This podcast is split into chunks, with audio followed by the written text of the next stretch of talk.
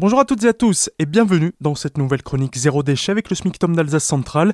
Nous sommes aujourd'hui avec Frédéric Lefebvre de l'atelier Grune pour parler réduction des déchets dans la salle de bain qui est après la cuisine une pièce où l'on a beaucoup d'objets à usage unique comme les cotons-tiges par exemple. Oui, bonjour Pablo, bonjour à tous. Bah oui, en effet, on passe grand temps quand même dans la salle de bain et c'est là que justement euh, est généré beaucoup beaucoup de déchets. Donc bien sûr, on peut commencer, ben, comme tu viens de le dire, par exemple par euh, ce fameux coton-tige que l'on peut trouver aujourd'hui d'une manière euh, durable et lavable tout simplement. Donc il existe toutes sortes de produits. L'auriculi également en bois, pourquoi pas, qui peut aussi remplacer le coton-tige, bien sûr. Le deuxième évidemment déchet, c'est la brosse à dents, donc favoriser une matière noble. Il existe différentes matières aujourd'hui, hein, en bois, en plastique recyclé, dans l'huile de ricin. Pensez également évidemment à la tête interchangeable, pourquoi pas, ça permettra aussi de générer beaucoup moins de déchets. Il faut savoir qu'une brosse à dents ne pèse que 5 grammes, mais nécessite malgré tout 1,5 kg de plastique de déchets lors de sa fabrication. Et il y a 4 milliards de brosses à dents dans le monde qui sont fabriquées.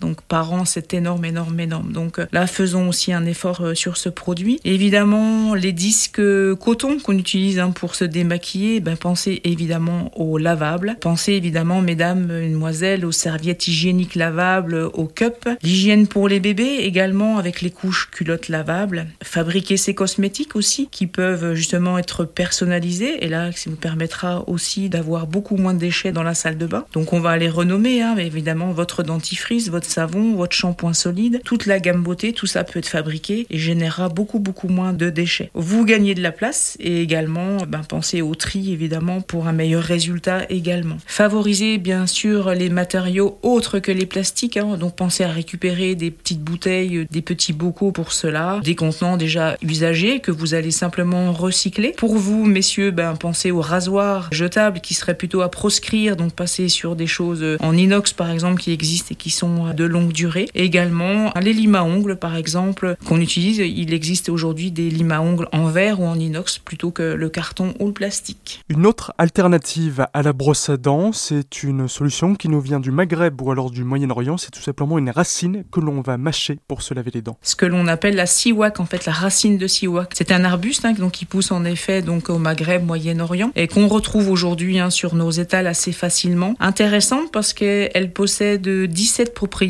euh, pour l'hygiène bucco-dentaire. Donc il suffit en effet de mâcher et de brosser les dents un petit peu euh, avec cette racine. Et c'est vrai qu'elle peut remplacer aisément et la brosse à dents et le dentifrice. C'est fini pour aujourd'hui. On se retrouve demain pour parler cosmétiques zéro déchet. D'ici là, retrouvez nos épisodes à réécouter sur azure-fm.com dans la rubrique podcast zéro déchet.